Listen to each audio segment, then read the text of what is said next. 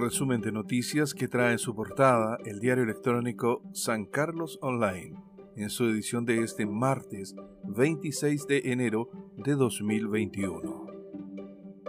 A nivel nacional, Edmundo Pérez Yoma recae y es nuevamente multado por desviación ilegal de aguas en Petorca.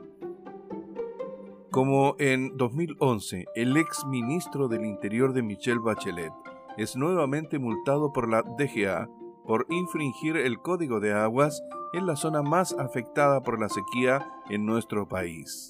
En concreto, Pérez Yoma fue multado por la instalación de un pretil, una suerte de mini represa, a través del cual habría desviado agua de forma ilegal durante casi dos años hacia embalses que se encontraban en su propiedad.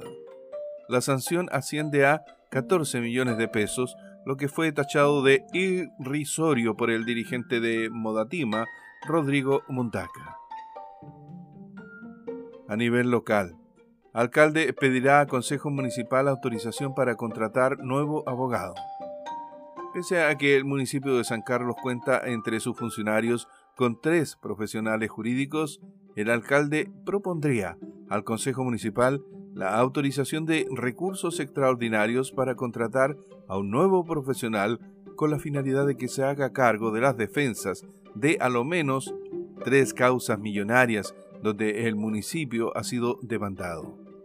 Las demandas fueron interpuestas por el director de control Ricardo Parra, el director de aseo y ornato Mauricio del Río y el administrador del cementerio municipal Gastón Carrere. San Carlos retrocederá a fase 1 de cuarentena total este jueves. En el marco del balance sobre la evolución de la pandemia, la subsecretaria de Prevención del Delito, Catherine Martorell, anunció que la comuna de San Carlos retrocederá en el plan paso a paso.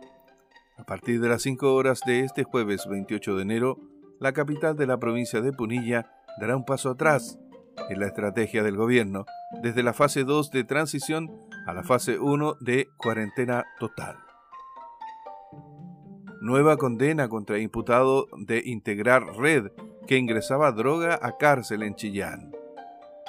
Una nueva condena en contra de un miembro de la agrupación delictual que ingresaba droga al penal de Chillán y que integraban gendarmes a la fecha de los hechos, reos y particulares logró el fiscal Álvaro Hermosilla. Se trata de Felipe Soto Valdebenito, quien deberá pasar en la cárcel tres años y un día y pagar una multa de 10 UTM tras ser condenado por microtráfico de drogas.